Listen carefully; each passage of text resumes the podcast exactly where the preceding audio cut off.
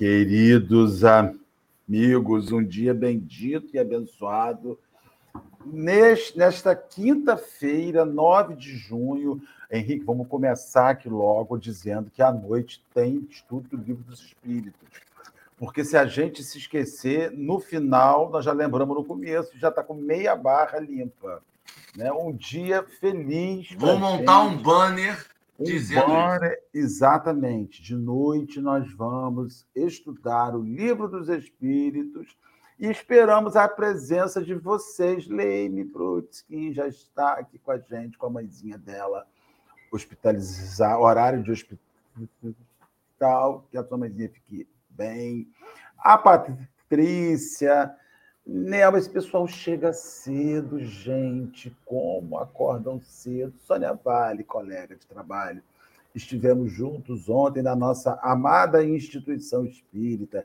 Eleane, Mira, a Consuelo. Gente, Cabo Frio hoje está um forno. Deus que me perdoe. A gente vai rachar uma hora de trincar.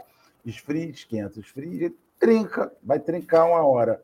Vânia Rigoni, Jorge Almeida, Geisa Reis, querida amiga, Mônica Bezerra, Sheila Agostinho e demais companheiros que nós vamos aí conversando. Humberto, Sônia Centeno, Dorinha, Henriques, que me telefonou ontem para nós conversarmos sobre doutrina espírita, só que não, era como passar um bife.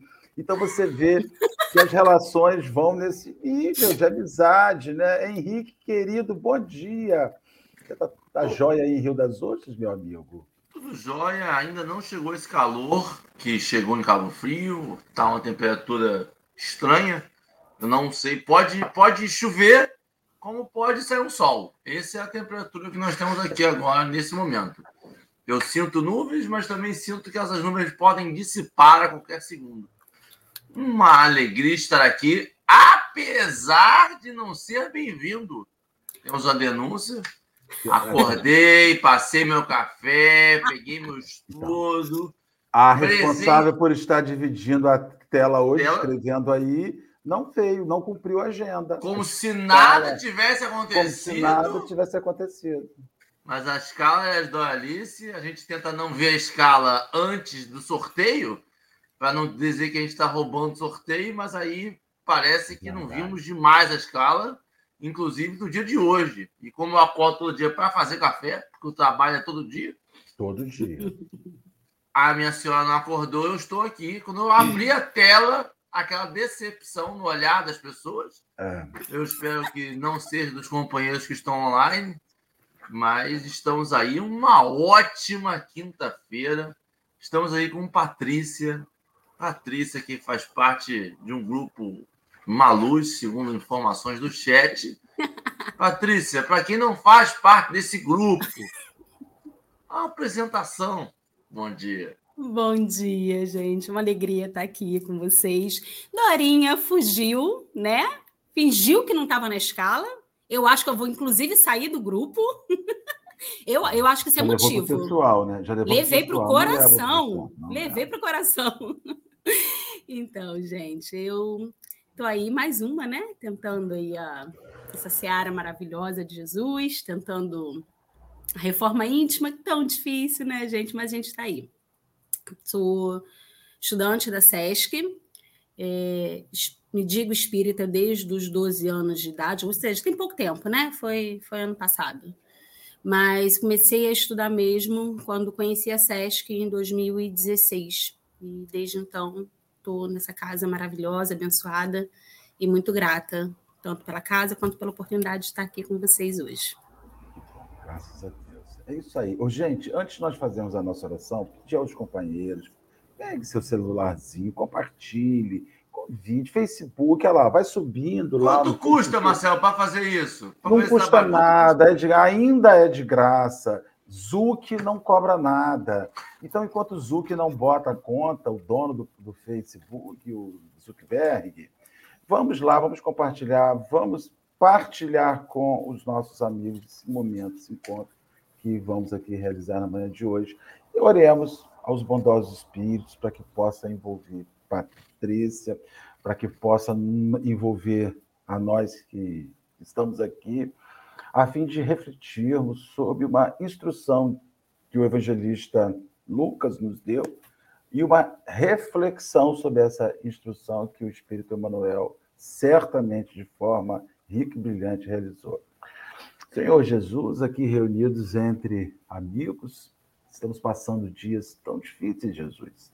Tanta miséria, tanta doença voltando. É, são as doenças que surgem, novas, são as lutas, são as nossas lutas, são as nossas dificuldades, enfim. É este mundo lindo, este mundo azul, mas cheio de provas e expiações, cheios de lutas, cheios de guerras, cheios de fome, cheios de violência, cheios de, de dificuldades, repleto ainda de falta de amor e de bom sentimento. Nós esperamos que o seu evangelho seja uma fonte renovadora, porque de fato acredito que seja a única fonte que tenha o poder de renovar este mundo na sua estrutura mais profunda. Que aqui reunidos nós possamos refletir juntos, nós possamos equacionar juntos e possamos, ao final, às 8 horas da manhã, quando estivermos encerrando, sairmos daqui com alguma reflexão que nos ajude a passar este dia e, quiçá, que nos ajude a viver. Graças a Deus que assim possa ser. Assim seja. Vou botar aqui, Patrícia, para você começar a ler para gente. Ok. A hora que você quiser. Ok. Salários. E contentai-vos com o vosso soldo, disse João Batista. Está em Lucas, versículo 3, capítulo, capítulo 3, versículo 14. A resposta de João Batista aos soldados que lhe rogavam esclarecimentos é modelo de concisão e bom senso. Muita gente se perde através de inextráveis labirintos em virtude da compreensão deficiente acerca dos problemas de remuneração da vida comum. Operários existem que reclamam salários devido a ministros sem cogitarem das graves responsabilidades que, não raro, convertem os administradores do mundo em vítimas da inquietação e da insônia. Quando não seja em mártires de representações e banquetes. Há homens cultos que vendem a paz do lar em troca da dilatação dos vencimentos. Inúmeras pessoas seguem da mocidade a velhice do corpo, ansiosas e descrentes, enfermas e aflitas, por não se conformarem com os ordenados mensais que as circunstâncias do caminho humano lhe assinalam, dentro dos impercustáveis desígnios. Não é por demasia de remuneração que a criatura se entregará nos paros divinos. Se um homem permanece consciente quanto aos deveres que lhe competem, quanto mais altamente pago estará, quanto, desculpa, quanto mais altamente pago, estará mais intranquilo. Desde muito, esclarece a filosofia popular, que para grande nau surgirá a grande tormenta. Contentar-se cada servidor com o próprio salário é a prova da elevada compreensão ante a justiça do Todo-Poderoso. Antes, pois, de analisar o pagamento da terra, habitua-te a valorizar as concessões do céu. Emmanuel. Vamos lá, Patrícia. Pois é, né? É, essa, essa leitura traz uma reflexão muito grande e faz, faz pensar em relação ao quanto a gente se cobra, o quanto a gente pensa em, em várias questões. A questão aí do, do salário mais alto, do, do quanto, quanto mais você ganha, mais será cobrado, maior é sua responsabilidade. E muitas vezes as pessoas se sentem injustiçadas, é, mas também não pensam na responsabilidade que quanto maior o cargo, quanto maior o conhecimento, quanto maior o pagamento, maior é a cobrança o quanto que isso traz de responsabilidade. Isso tanto na vida profissional, quanto nosso conhecimento, quanto mais conhecimento a gente tem espiritual também, maior a nossa cobrança. É isso. É, eu, essa, esse negócio inicial, né, essa parte inicial, você vê o, o, o quanto uma das funções que a gente vê em meio ao evangelho, Patrícia Henrique, é transformar uma conversa em uma instrução.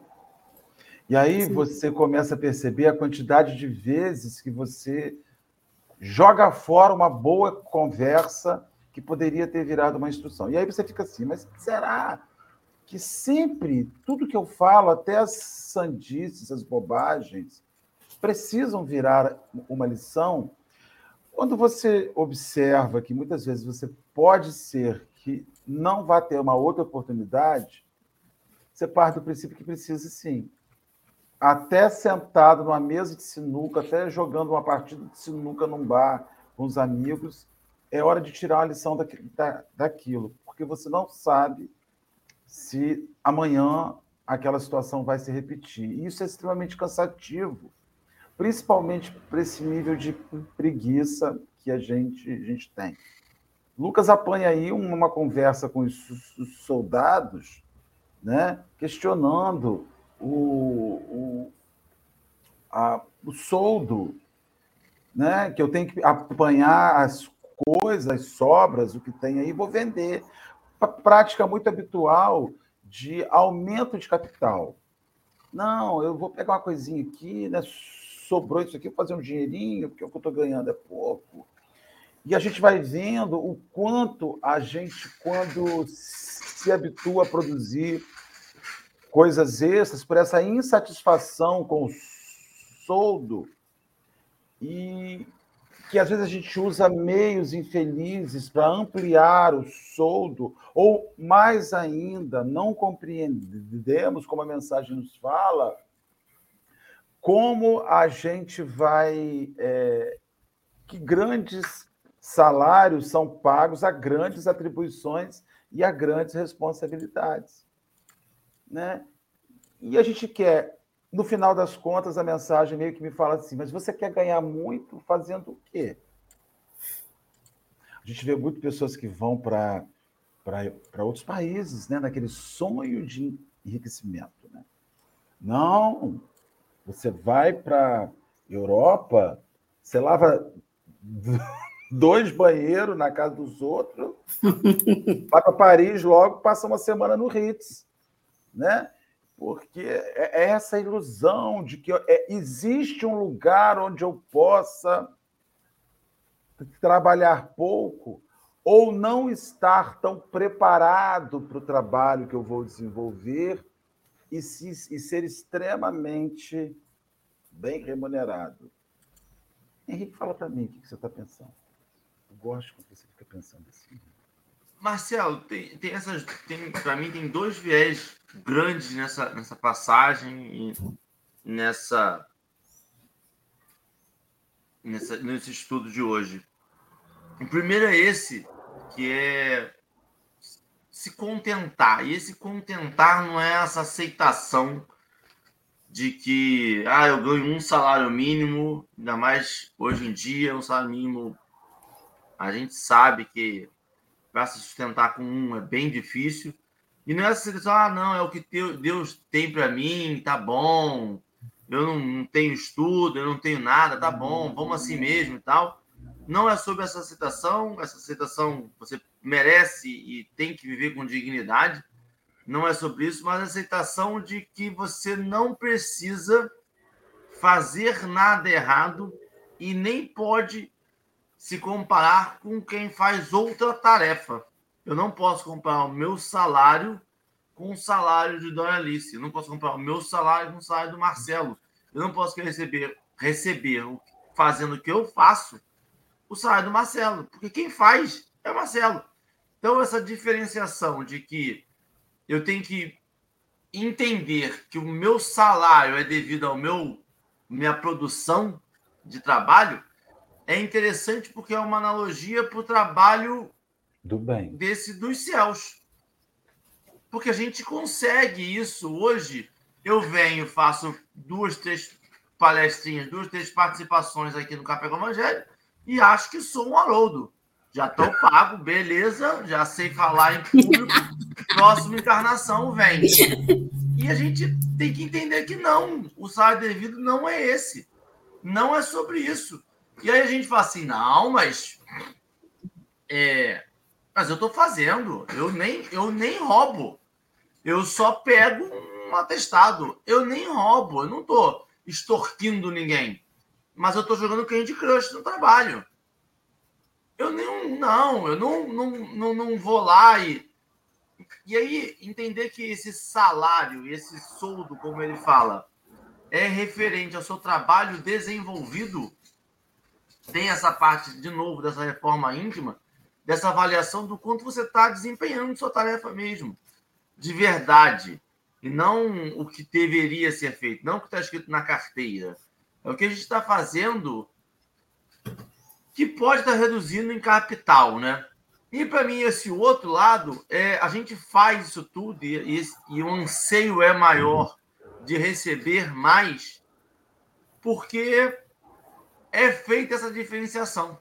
Existem coisas que eu só posso fazer se eu tiver mais dinheiro. Existem coisas, eu só posso parar de trabalhar 15 dias e viajar e passear e ficar 15 dias em, na beira da praia, tomando é, suco de laranja, comendo camarão, se eu tiver como deixar de trabalhar 15 dias e gastar dinheiro por 15 dias. Senão eu não consigo. E aí, como esse desejo cada vez mais ele é sedimentado, é tudo mais pasteurizado, não é tudo igualzinho, né? Todo mundo sonha em ir para Disney. Crianças vão para Disney. Quem não vai para Disney consegue pelo menos ir para um Beto Carreiro. Quem não vai para o Beto Carreiro, pelo menos o Rio Waterpet. Nem sei se está aberto ainda. Mas tem que ter isso. A gente tem esses desejinhos. Também acho que não. Ainda mais nesse frio não está. É, o, o, é. o, adulto ele tem que ter isso. Ele tem que ir para, é, sei lá, em algum lugar. É, aquele que a gente falava direto aí, que tem Ilhas Azuis, Maldivas ou Fernando Noronha. A gente tem cada vez mais isso, e isso é cada vez mais inacessível para grande parte da população. E aí da você brasileira. se contentar. Hã? Da brasileira, porque tem gente em outros lugares que estão. Aí você vê que não é uma questão só sobre salário, é uma questão sobre justiça social. Porque, na verdade, isso tudo caminha com. Salário e justiça social andam junto. Henrique... Aí Núbia, só, Núbia colocou aqui, ó, só uma coisa que ela colocou aqui, ó. Como é a visão espírita sobre a diferença de salários para tarefas iguais de homem e de mulher? Isso é justiça social. Isso não está até no livro dos espíritos. Está até no livro dos espíritos. Fala, Patrícia. Não, o, o, Henrique falou aí negócio, ah, você está no trabalho e joga o, né, fica lá no jogo, você está fisicamente no trabalho e não está trabalhando. É aquele famoso finge que me paga que eu finjo que eu trabalho. E aí é assim que você vai buscar uma melhoria, né? Também tem isso. É, a gente sabe da justiça social que é, é, é no nosso país, infelizmente, ainda está muito longe de, de chegar aí uma, uma igualdade, seja no salário entre homens e mulheres, seja um, pagamento digno, como o Henrique falou, um salário mínimo é muito difícil. Uma família sobre, sobrevive, né? Se sobrevive com um salário mínimo, mas é, também é necessário a busca da, da melhoria, né? Para que você é, alcance novos cargos, novas empreitadas, novos salários, mas também saiba que vem novas responsabilidades com isso, né? Porque nada é de graça. Você tem aí um, um cargo superior, a sua responsabilidade sobre o seu trabalho, sobre os seus é, liderados também tem uma diferença muito grande. É, eu, então eu, é isso. Eu, deixa eu comentar uma coisa, mas também nós temos que repensar outra coisa. Né? Nem todo mundo, ou o que seria do planeta se ele fosse feito só por diretores de empresas? Ah, não, com certeza. O que todo, seria do mundo se todos é fossem é médicos? Ah, todo mundo no mundo é médico. Todo Acabou, né? A gente não vive mais. É, gente, aí ninguém limpa a rua, ninguém Sim. vai cuidar da sua criança, do seu filho, ninguém vai te ajudar a cuidar da sua casa, ninguém vai produzir. A questão é que, mais uma vez, a gente entra sobre o aspecto do orgulho. A gente não vê trabalho como oportunidade de realização, de construção do seu caminho social. A gente vê trabalho como manifestação de posição de que lugar você ocupa, de que lugar Sim. você está. Muitas pessoas se utilizam da função que executam para se transformarem em protagonistas sociais. Então, assim, é, é, quando, é quando você passa no concurso público, vai ocupar uma grande função, num setor muito elevado, jurídico, por exemplo, e quando a pessoa te questiona, você escuta de volta assim: você sabe com quem você está falando? Você sabe quantas noites eu passei em claro para chegar aqui? Então, baixa sua bola e cuidado ao falar comigo. Na verdade, as pessoas não estão em, em busca só de salários materiais. Elas querem também salários sociais. Elas querem saber status, o, quanto, né? o status, o quanto aquele lugar que eu fico o quanto aquele lugar que eu ocupo me dá um lucro social. Me dá um. Sim. A gente então não, aí você vê que a questão não é só sobre matéria. A questão não é só sobre quanto eu ganho, é quanto eu ganho e onde eu estou. Porque você vai perceber o quanto há inveja. É, eu acredito que as pessoas não invejem muito quanto os outros ganham, mas elas invejam muito onde os outros chegam sabe? É mais invejável. Sem conhecer o... o caminho, né? Sem Exatamente. conhecer o caminho, que normalmente é tortuoso. Se for, se você chegar de uma maneira é, honesta, o caminho é tortuoso, né? É. Seja no concurso público, porque realmente são muitas noites em claro de estudo, é muito preparo, seja você abrindo a sua empresa, seja você crescendo profissionalmente no que você escolheu, o quanto você se dedicou para aquilo ali. Aí é exatamente isso, as pessoas invejam é, é, tem um ditadinho que fala bem quem vê close não vê o corre, né? Vê lá que onde você chegou. Nossa, que bacana. Mas o que, que você passou para chegar ali? O que, que você. Qual o caminho que você percorreu para chegar se, até ali? O quanto você se preparou. E outra coisa, tem uma frase aqui, ó. Há homens cultos que vendem a paz do lar em troca da dilatação de vencimentos. O quanto você destrói com o celular por causa de 5 mil reais a mais. O e quanto eu acho... corrompe toda essa estrutura doméstica por isso. Vale a pena, de fato? É, eu acho que a pandemia, acho não, né? A pandemia veio para mostrar para a gente é, a importância é, da família, né? Das pessoas próximas, porque muita gente parou, teve que parar de trabalhar e percebeu que com menos não, a gente não estou falando do, de quem realmente tem aquele salário mais reduzido, mas eu falo de quem conseguiu ficar em casa e, e percebeu que com menos ele conseguia sobreviver sem os excessos, sem as bolsas caras, né? Principalmente a gente que é mulher, que adora bolsa. Quantos sapatos. Eu gente, eu tenho visto tanto status de mulher falando assim: nossa, meu sapato está se desfazendo. Por quê? Porque ficou dois anos guardado no armário. O quanto a gente acumula, principalmente a gente que é mulher, porque a gente acumula mesmo sapato, bolsa, a gente gosta disso, infelizmente é, o quanto você consegue sobreviver, quem tem uma renda maior, com um pouco menos, aí entra a questão dos homens cultos, né, que às vezes se vendem por ter para ter um salário maior, fica muito tempo fora de casa, fica muito tempo preso ao trabalho, e com menos você consegue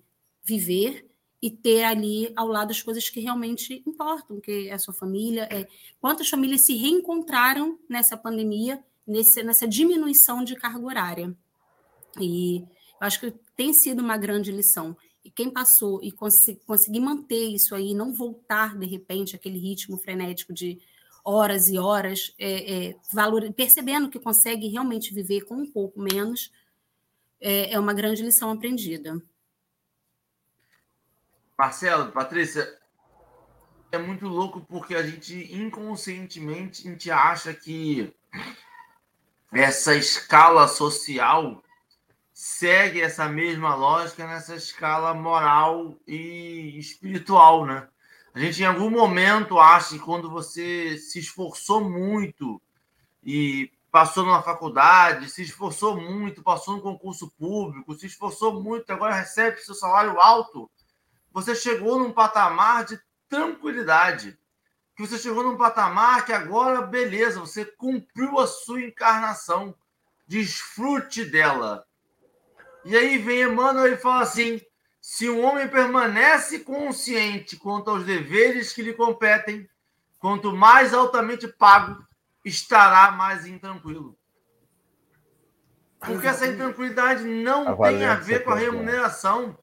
Porque se eu tenho uma, sou uma pessoa que tem o poder, a instrução, a possibilidade de salvar vidas e opto fazê-las única e exclusivamente mediante pagamento, eu não posso estar tranquilo. Todo mundo aqui já ouviu falar de uma, do filme, de uma série, aonde estava no restaurante, assim, alguém passa mal, alguém tem um doutor, e o médico vai lá e salva vidas.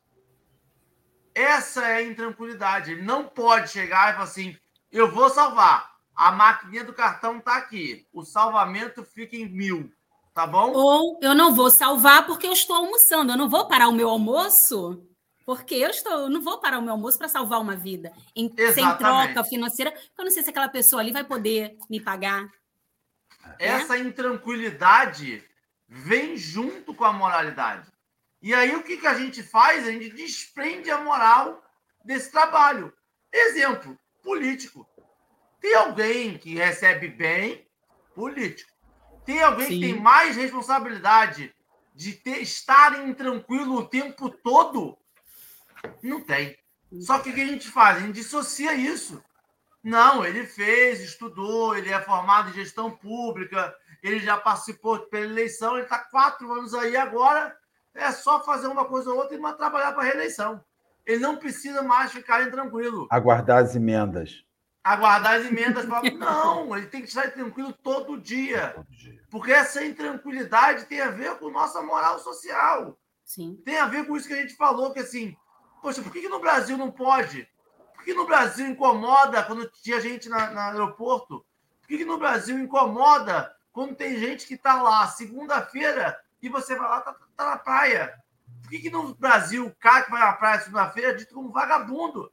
Dito por pessoas que a gente adora, acha maravilhosa, mas se passar com ela na frente, indo para o trabalho, ele pega e joga toda a decepção dele, a mágoa que ele tem de ter que ir trabalhar naquela pessoa que às vezes voltou de um desembarque, está seis meses sem ver a família. Eu nem sei o que, que, é isso. Eu nem sei o que, que, é isso.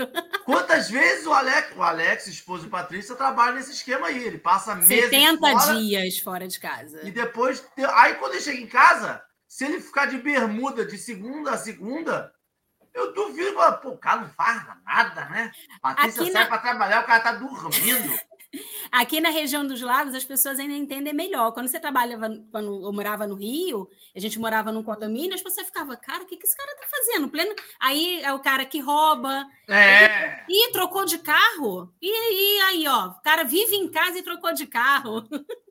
então, assim, é, é, é, muito difícil, gente. É Sabe o que, que eu, ve, eu, eu vejo também? A gente, a gente tem, a gente vê muito trabalho uma expressão que é buscada como que significa amarrar um burro na sombra.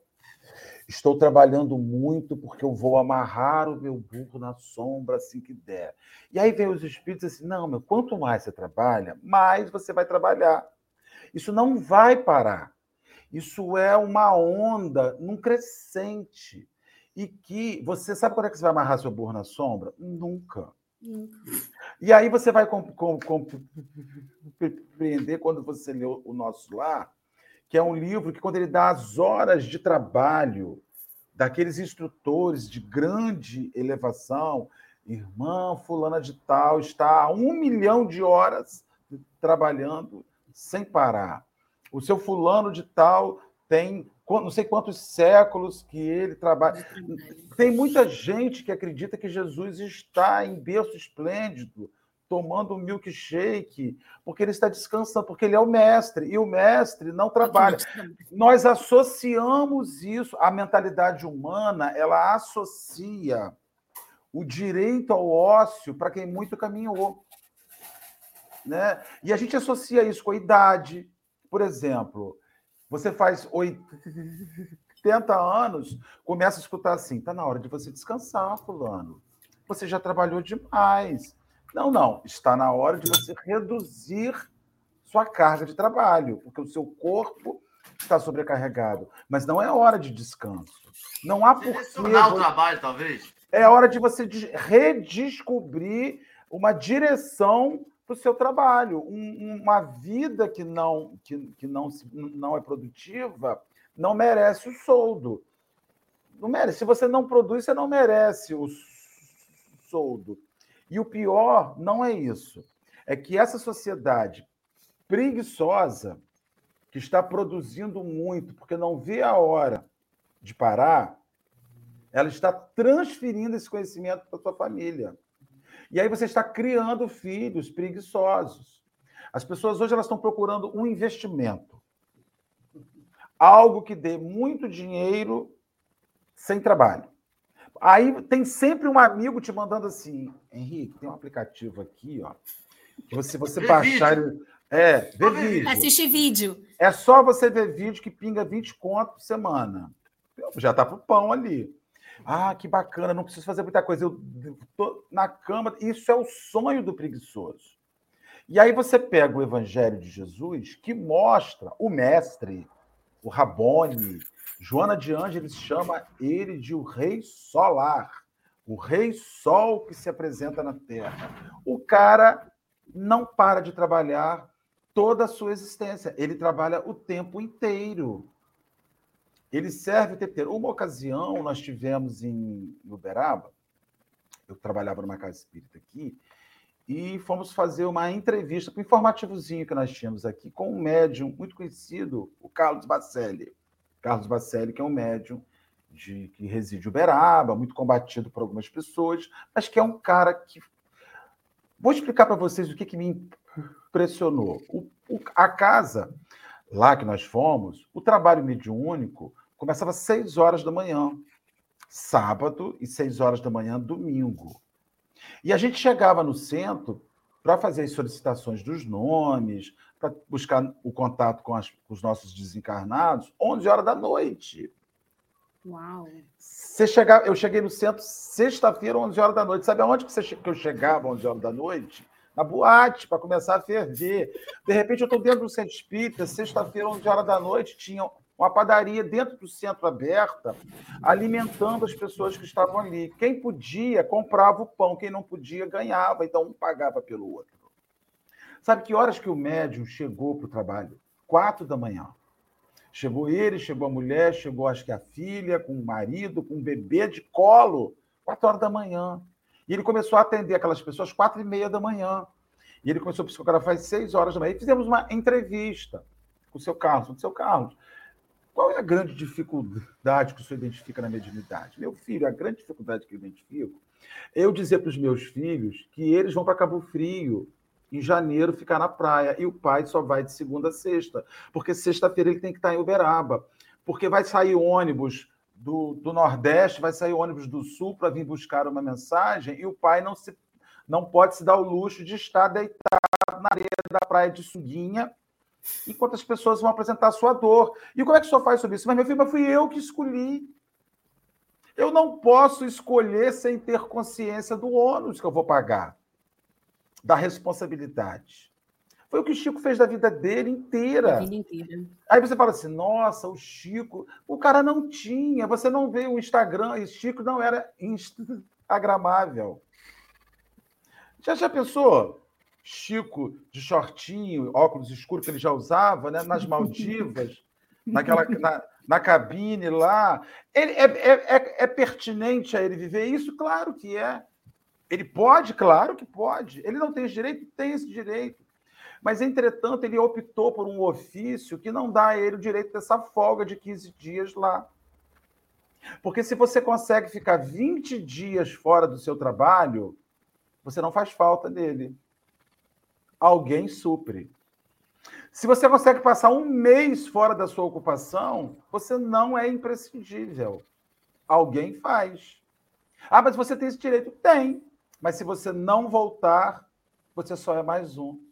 E o trabalho no bem que está tão carente de mão de obra, Patrícia Henrique, não se dá muito esse luxo. Por isso que esses caras, quando desencarnaram, eles deixaram um rompo que nunca mais foi ocupado. Marcelo, e digo mais, o trabalho para o bem tem uma diferença do trabalho formal. Porque o trabalho formal é isso que você falou. Você passa 15 dias, um mês, dá aquele negócio assim, cara, ninguém precisou de mim, ninguém me ligou. o trabalho para o bem quando você passa um mês e pode passar e consegue passar um mês sem fazê-lo, esse trabalho não faz falta para você. E aí você percebe aí. Então, eu gosto de fazer o trabalho, eu preciso fazer esse trabalho. Isso não me afeta em nada eu passar 15 dias, um mês sem nem pensar, nem ir lá aquilo não, não me afeta e a gente percebe isso, eu percebo isso no café, com esse exemplo hoje. Todo dia a gente está pronto. Se, eu, se passar mal, 5 horas da manhã, e fala assim, Marcelo, faz pra mim, Marcelo. Opa, tô pronto, vou lá. Tô aí, só ligar. Porque é um trabalho que faz falta pra gente. Eu não consigo ficar sem mais. E a gente vai percebendo que esse aí, Chico, Chico merecia, Chico poderia, mas Chico não queria.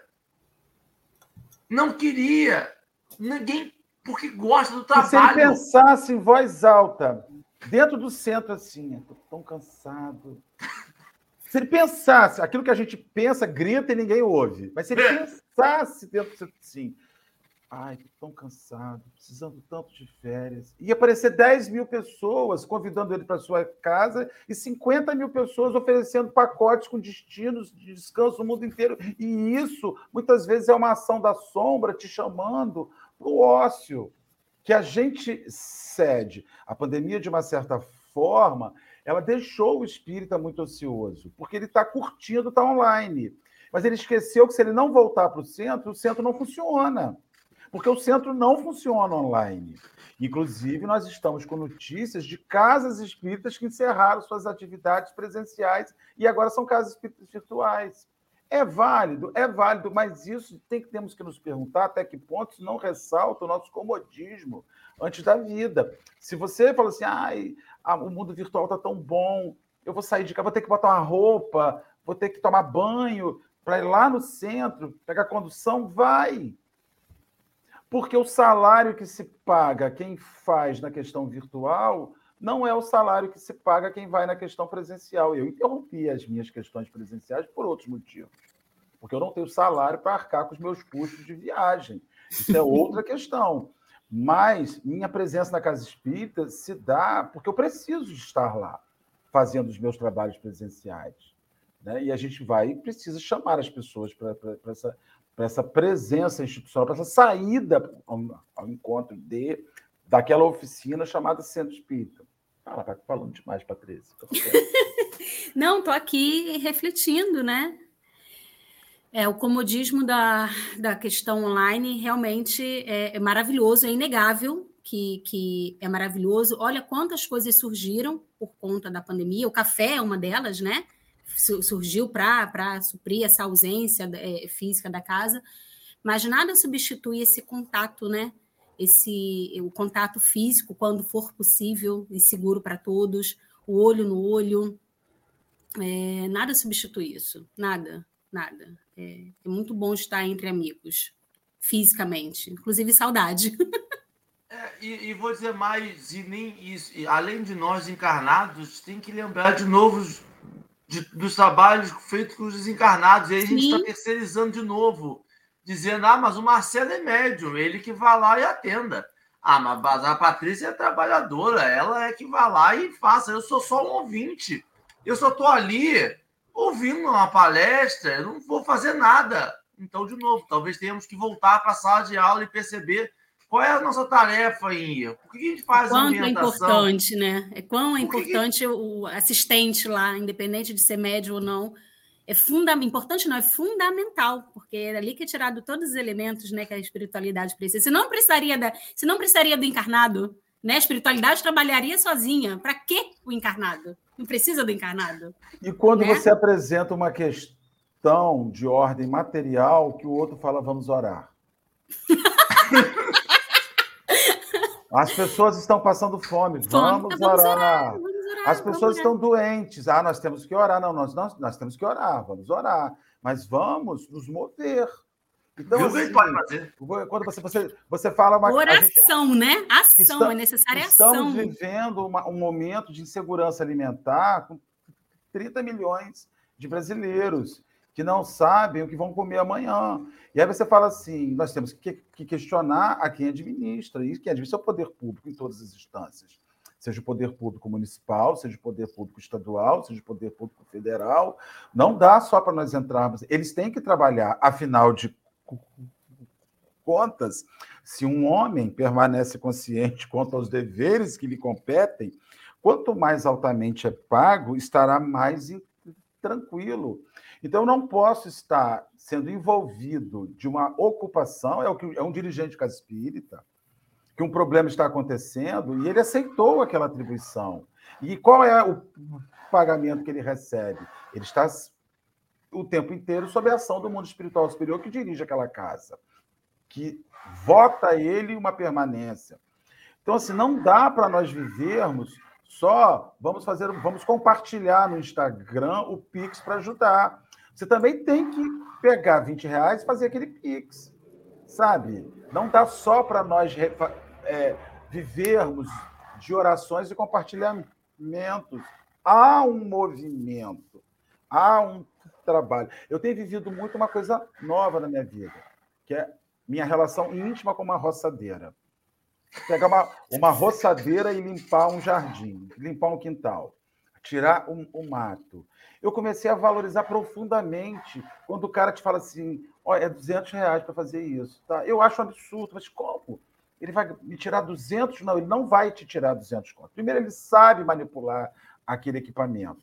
Tem uma experiência, ele tem uma expertise na, naquilo. E se ele faz aquilo em uma hora, não é porque é mole. Porque às vezes você fala assim, mas como, Henrique? Você vai me, me cobrar R$ 1.500 para uma hora de serviço? Outro dia eu fui mandar fazer uma mesinha, eu cortei uma madeira, cortei uma madeira e fui emendar. Quem disse que eu acertava emendar a madeira? O parafuso não entrava, a coisa não ficava harmonizada. Aí eu fui no carpinteiro, levei a madeira cortada, com a ideia que eu queria. Falei, quanto o senhor me cobra para emendar essa mesa? 200 reais. Eu falei, moço, que é isso? Eu trouxe a madeira. É eu, só colar. É só Mas colar. você não sabe colar. Aí ele foi falou para mim assim: e a minha arte? A minha arte fica onde? O saber colar, o saber emendar. Eu tive vontade de voar nele. Eu, mas aí ele não estava errado. E, e, o que ele sabe fazer que eu não? Porque se eu soubesse, eu tinha feito, já terminado em casa. E ele, eu fiquei bobo, como é que ele não me cobrou 500? Porque ele podia ter me cobrado 500. Porque ele falou assim: nossa, ele fez tudo, mas não sabe terminar. Vou cobrar 500 dele. Nenhum de... trabalho é caro se eu não sei fazer. Eu não se eu não sei, sei fazer. fazer, o, que você, o que você sabe, não é então, caro. Então não, é justo que ele cobre aquilo ali, porque ele vai usar de uma atribuição que eu desconheço. Nós hoje dizemos que as coisas são caras. Tudo é caro tudo é... mas a gente quer ganhar muito sem propor um serviço de, de qualidade. Às vezes nós chegamos para o Senhor e falamos assim: Senhor, tu sabes que eu sou um servidor. Né? E qual é a sua qualidade de serviço para o Senhor? Eu fico pensando assim: qual é a qualidade do trabalho que eu presto? Qual é o conhecimento? Qual é a expertise? Qual é a, a capacitação que eu desenvolvi para prestar um trabalho na vinha do Senhor. Um trabalho como o de João Batista. Um trabalho como Francisco de Assis.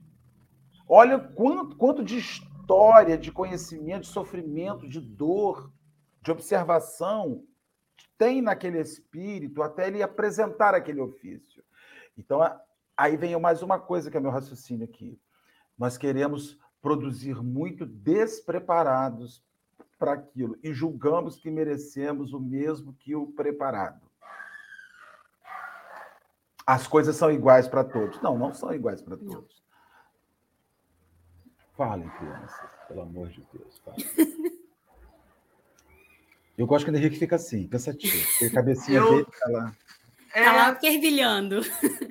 Marcelo, sabe qual é o grande lance? A gente só julga o que a gente desconhece e assim é, a gente não valoriza pela essa falta de conhecimento e esse ego nosso gigantesco do que eu sei o que eu estou falando, do que eu sei o que eu estou fazendo. E assim eu consigo definir a função de cada um dessa tela e do mundo oh, de forma extremamente rasa.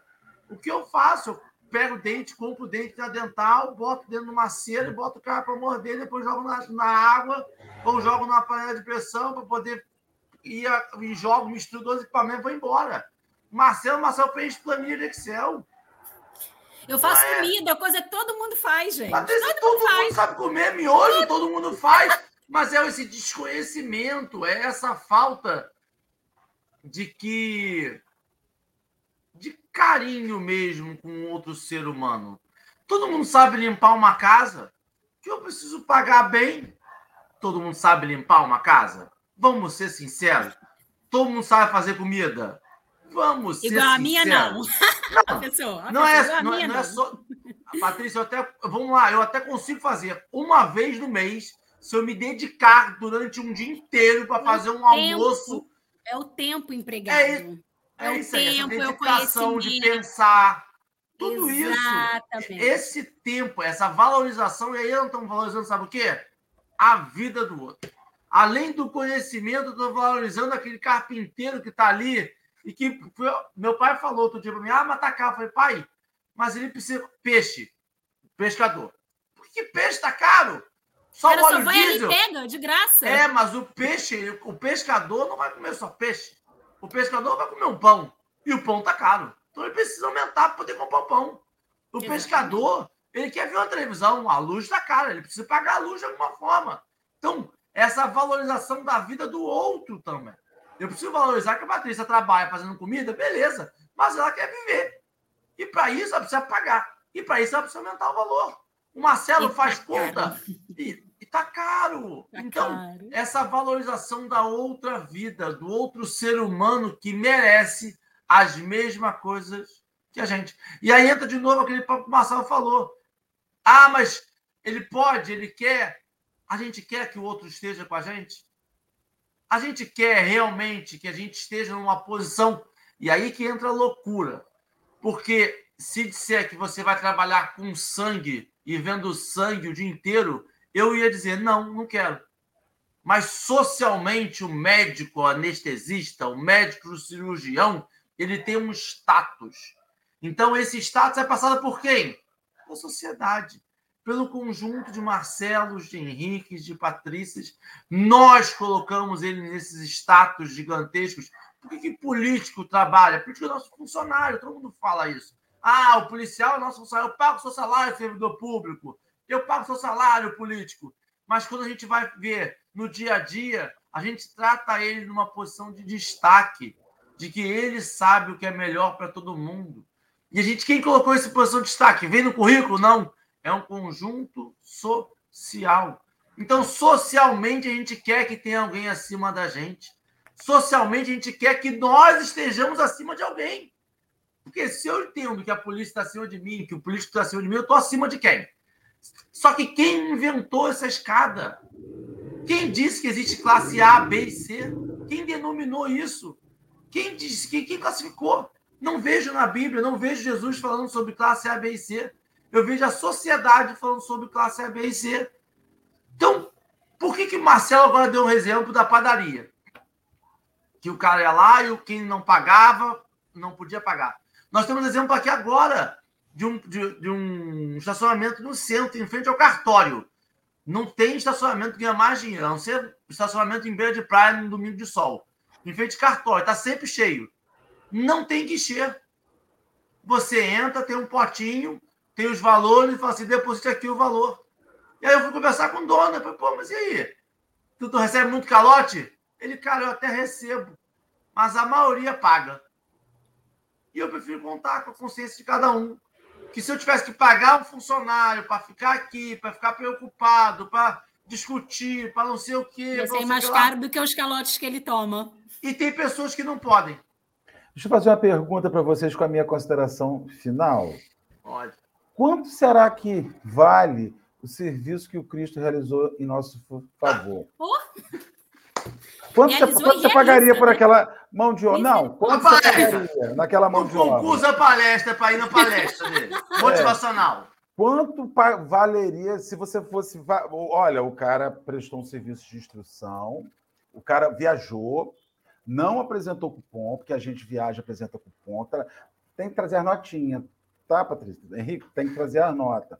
O cara investiu do nada que ele tinha para produzir uma renovação. Então você vê ali, a gente olha o Cristo não como um trabalhador. A gente não tem essa, sabe? É como se ele quisesse assim, ah, não há trabalho naquilo. Meu Deus, só há trabalho. E um trabalho tão árduo que ele fecha o dia de serviço dele morto numa cruz. Quanto vale aquilo? Quanto você pagaria por aquilo? Ó, eu vou fazer, mas vamos fazer um rachão aí para ver quanto é que vocês podem juntar do meu ofício. E ao salário que ele ganhou, não é um salário que as moedas pagam. Não é um salário de moedas. Ele é o grande barco que Emanuel fecha aqui, ó. Olha só que coisa linda. Desde muito cedo esclarece a filosofia popular que para grande nau surgirá grande tormenta. Ele era o grande barco, ele era o Titanic inafundável. Você não vai mexer naquele barco. Ele sabia, ele tinha tanta alta autoconsciência de si próprio, do que teria que ser feito e de todas as, as ventanias que ele passaria. E é por essas e outras que ele sabia também que nós não teríamos como pagar. Aí você vê, olha, o meu salário não vem de vocês. O meu salário não, fiquem tranquilos. Não é de vocês que vem o, o soldo, mas é do pai. Eu me acerto com ele. E aí, Marcelo, pegando a sua frase, esse seu pensamento, eu vou responder uma, uma pergunta que André Luiz, aqui do chat, fez. E ele fez duas indagações nesse mesmo sentido, de como atrair essa garotada, de como atrair essas pessoas, e aquela pergunta que você fez, aquela indagação que você fez de as pessoas precisam voltar ao centro espírita, o centro espírita está aberto, não é uma adequação de discurso. O problema não está no orador espírita, o problema não está na casa espírita, o problema está no público. Eu não vou convencer nunca uma garotada que quer fazer músicas de 30, 15 segundos que caibam no TikTok. Como ser feliz em cinco passos. Como ficar rico vendo vídeo. Eu não vou conseguir adequar isso numa doutrina que diz que o trabalho é incessante. Eu não tenho como, eu não posso pegar e dizer que tentar resumir o livro em um podcast de três horas. Não tenho como resumir toda uma obra literária para adequar a um público que quer comprar uma música de 15 segundos. Não! Então não é para todos. Então eu preciso que essas garotadas se adequem. Eu não porque senão eu vou estar vendendo prosperidade. Eu vou estar vendendo que é fácil. Eu vou estar vendendo que Jesus morreu pelos nossos pecados. Que você pode ficar tranquilo na sua casa, que a mensagem chega e a iluminação vem como um raiar do dia. Não é assim. E que descanso não... depois será eterno, né? É que é uma é. coisa que a gente a gente não vende jamais, pelo contrário, a gente vai trabalhar cada vez mais. Essa galera imediatista é muito complicada, é. Infelizmente, gente... eu sei Dá nervoso, eu tenho trabalhado esse, esse, ano aí, ano passado, esse ano com mocidade. Dá um nervoso porque você vê que o, o jovem ele anseia por uma resposta curta que ele possa escrever no resumo da prova. E essas respostas são cada vez mais complexas, cada vez que você vai estudando mais. Dá uma ansiedade, dá um nervosismo, mas ao mesmo tempo dá um gosto do trabalho. Porque você trabalha com 50 para atingir 10, 15. E esses 10, 15 fortalecem esse trabalho. Porque esses 10, 15 multiplicam. São multiplicadores, então, exatamente. É isso aí. Patrícia, contigo. Salve nossa tal. Ai. Gente, primeiro agradecer é, pela oportunidade de estar aqui. Foi muito, muito gostoso. Estava muito tensa, vocês sabem. Agora eu posso falar, né? Já está no finalzinho, estava muito tensa. Desculpe aí os erros, desculpe o nervosismo. Mas foi muito bom. É... E é isso, estar tá entre amigos é muito, muito bom, muito bom mesmo. Obrigada pela oportunidade mais uma vez. É isso aí. E que a gente não desista de trabalhar. Jamais. E que a, e que a gente não trabalhe pelo, pelo salário. salário. E principalmente no trabalho do bem. Sabe, é, quando se puderem, pesquisem uma hora, só para encerramento aqui, fazer uma, uma, consideração, pesquisem, leiam um pouquinho a biografia do doutor Albert Schweitzer, que dá nome no hospital no Rio de Janeiro, Hospital Albert Schweitzer. Você fala, quem é esse cara doido? É, quem é o doutor? O doutor, é, é, doutor Schweitzer, se eu não me engano, ele era da Áustria, ele era austríaco, e um médico da nobreza. Ele só atendia o High Society europeu que se deslocava tudo para lá. E aí um dia ele vai para a África passear, fazer aquelas coisas na África. Né? Chega na África, ele descobre que ali precisavam da medicina dele. Mas ele também sabe que ele não tinha que os recursos dele acabariam, porque ele não teria como receber. Então, o que, que ele vira? Ele vira o Robin Hood da medicina. Ele vai para a Europa, atende três meses, enche o bolso de dinheiro, vai para a África, passa nove meses pagando para trabalhar ali. E ele faz esse caminho. Então, você vê que pessoas como essa, elas descobrem o sentido do trabalho.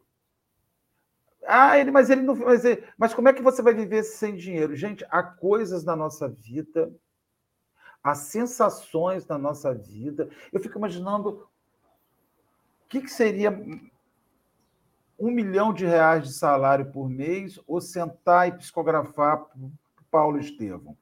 Será que a sensação que você tem de escrever aquela obra daquele espírito te levar para você caminhar com o Cristo, você caminhar com Paulo, você caminhar com Estevão. Chico, ele assistiu aquilo, ele fez uma viagem no tempo. Quanto vale essa viagem?